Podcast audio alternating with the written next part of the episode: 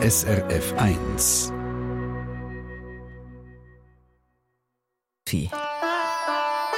SRF 1 Die fünfte Schweiz.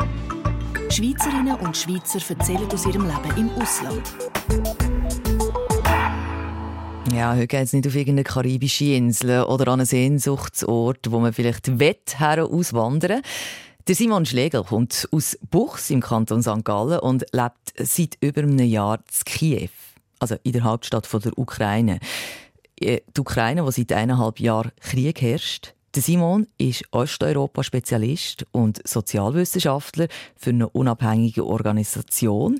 Er analysiert also dort die politische Lage vor Ort und er hat eine Frau, die Ukrainerin ist, die 40 ist, lebt zusammen mit ihr im Zentrum von Kiew in einem Stadthaus und vorab einfach hier in der fünften Schweiz geht es nicht um eine politische Einschätzung oder um eine Analyse. Es geht darum, wie das Schweizerinnen und Schweizer im Ausland leben.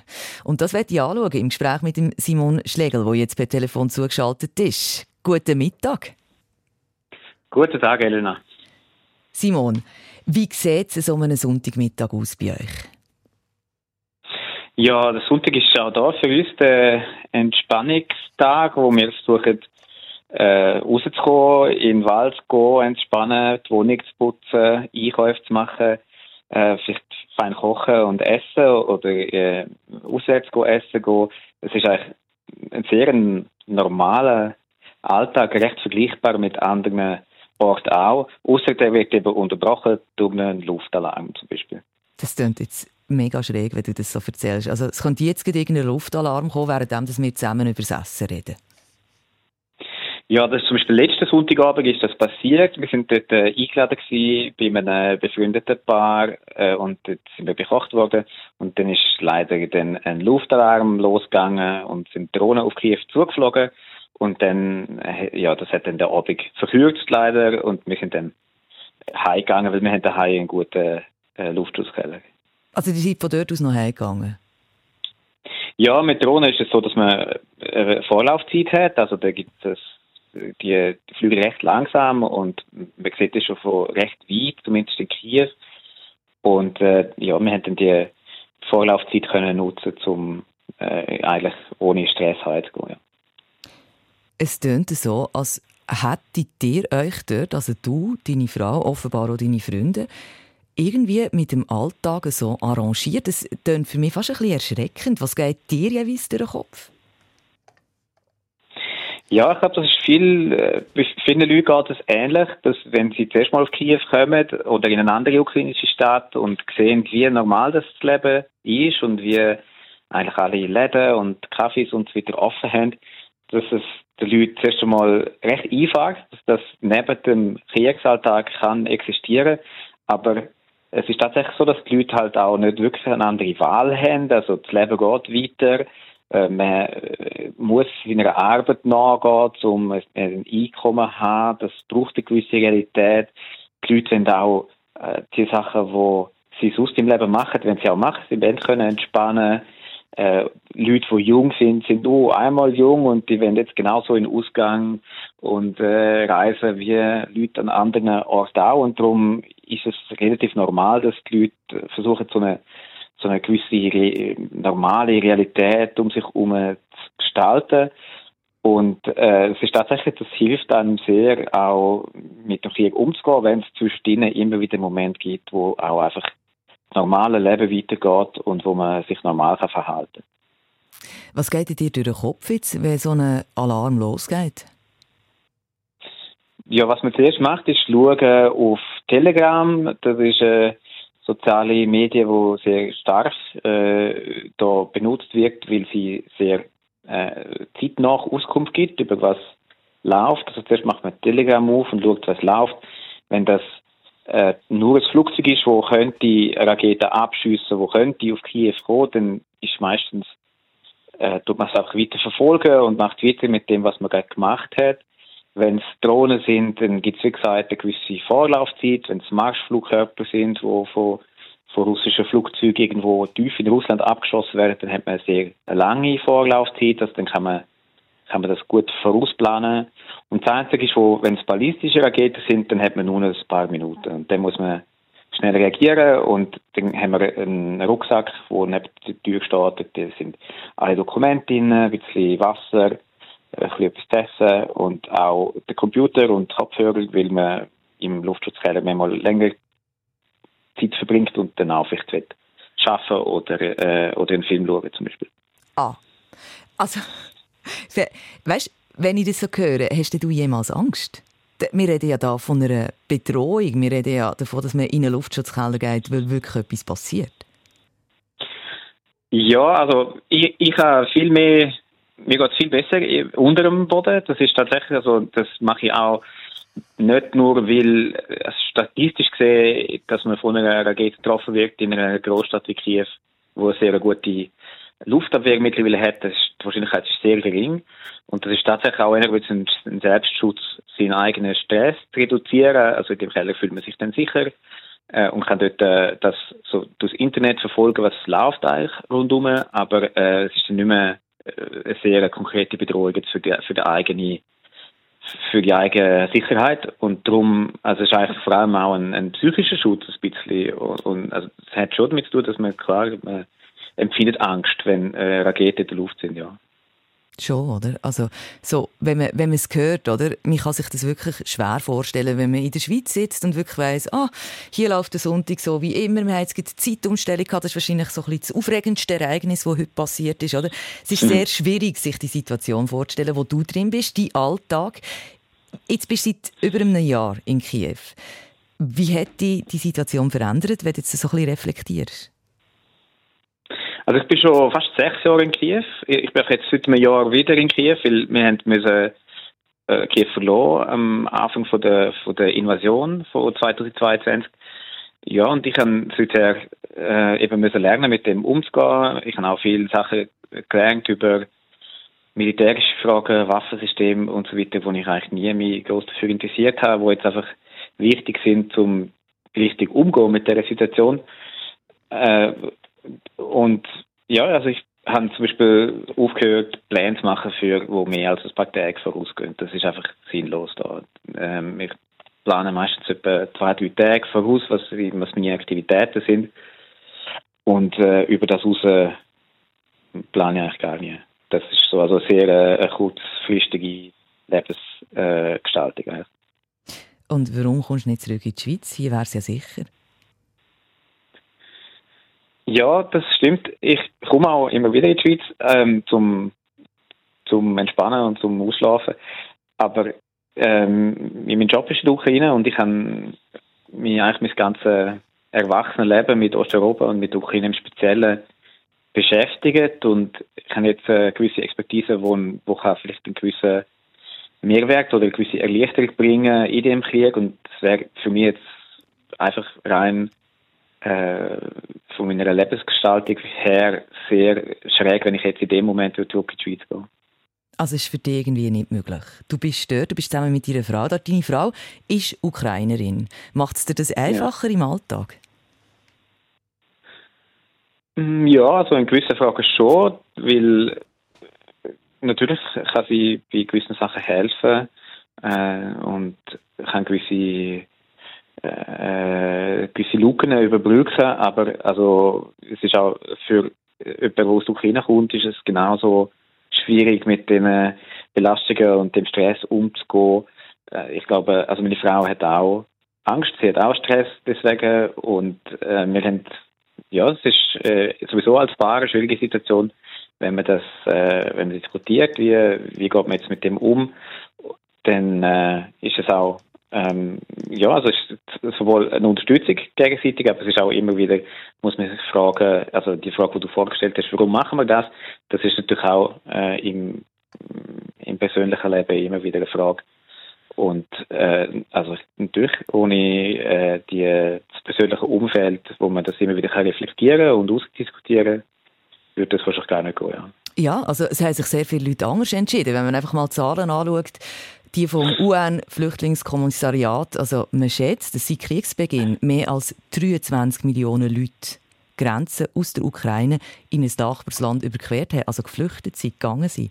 23 Millionen mhm. Menschen auf ein Land, das so gross ist wie die Ukraine, das ist eine hohe Zahl. Die Ukraine selber ist ja für dich äh, länger schon Heimat. Also du hast vorher erwähnt, sechs Jahre schon. Bist du dort zusammen mit deiner Frau. Was gefällt dir an der Ukraine selber, wenn wir jetzt mal von dieser Situation weggehen? Ja, die Ukraine ist ein sehr spannendes Land und äh, es hat eine sehr spannende also und eben auch leider sehr tragische Geschichte, jetzt, vor allem in den letzten paar Jahren. Ich habe angefangen, mich mit der Ukraine zu beschäftigen, wo, wo es noch keinen Krieg gegeben hat, also auch schon vor 2014, wo es äh, auch den Krieg im Donbass noch nicht gegeben hat.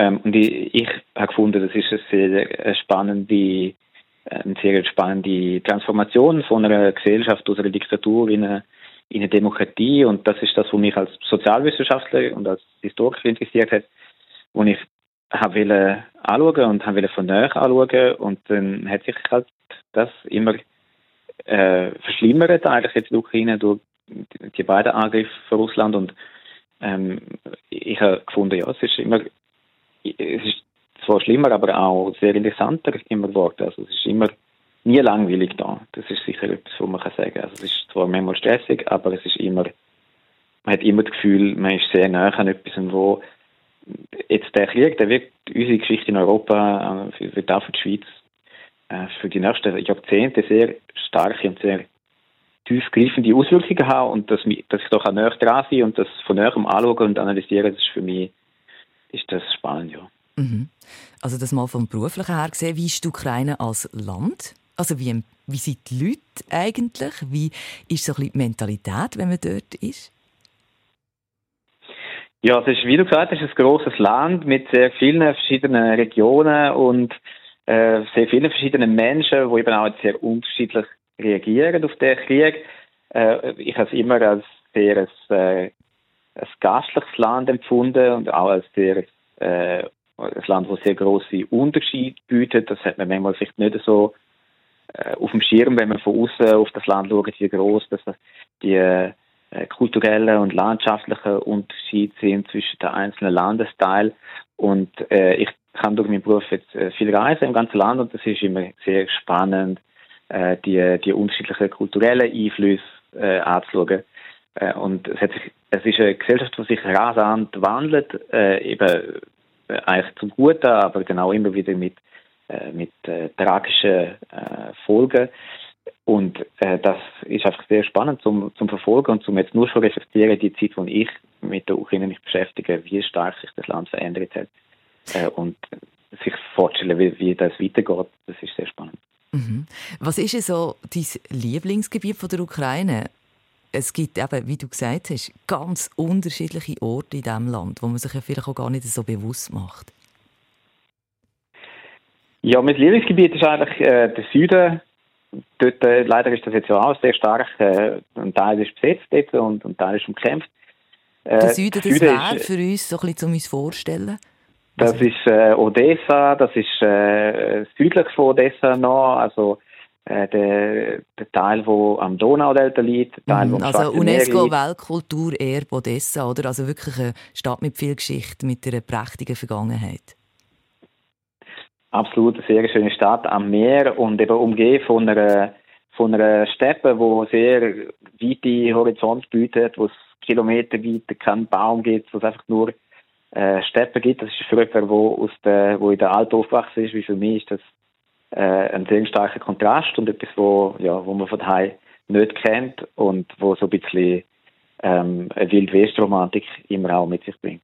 Und ein Ort, wo man jetzt eigentlich nicht mehr unbedingt her kann, du hast es angetönt. Äh, man kann schon. Also ich bin jetzt gerade letzte Woche auch in der Region Odessa unterwegs gewesen. Man kann äh, das so planen und die Sicherheit vorher abklären, dass man dort schon reisen kann. Es ist immer die Frage, wie näher dass man äh, Front geht. Je näher dass man geht, desto wahrscheinlicher wird es, dass man äh, dass auch Artillerie oder äh, Kurzstreckenraketen äh, können für Unsicherheit sorgen. Äh, aber jetzt, ich bin in Odessa letzte Woche und äh, es ist eine relativ ruhige Phase gewesen und äh, ich habe also meine kleine Forschungsreise jetzt letzte Woche hat mich nochmal daran erinnert, wie, wie schön ich die Landschaft finde. Also vielen Dank für den mikro-kleinen Einblick in ein grosses Land, das im Moment wahnsinnig bewegt ist, wo so viel passiert und wo eigentlich empfohlen wird, nicht herzureisen. Das muss man an dieser Stelle einfach auch noch sagen. Der Simon Schlegel, der über seinen Alltag zu Kiew herzlichen Dank, hast du Zeit genommen für uns und ich wünsche dir vor allem eins, nämlich einen ruhigen und friedlichen Sonntag. Ja, merci vielmals Ihnen. Ja, das Porträt von Simon Schlegel in der Schweiz, fünften Schweiz, könnt ihr auch nachschauen bei uns auf SRF 1. Und für die Leute, die sich für die Sendung interessieren und selber auch im Ausland wohnen, man kann sich dort auch anmelden.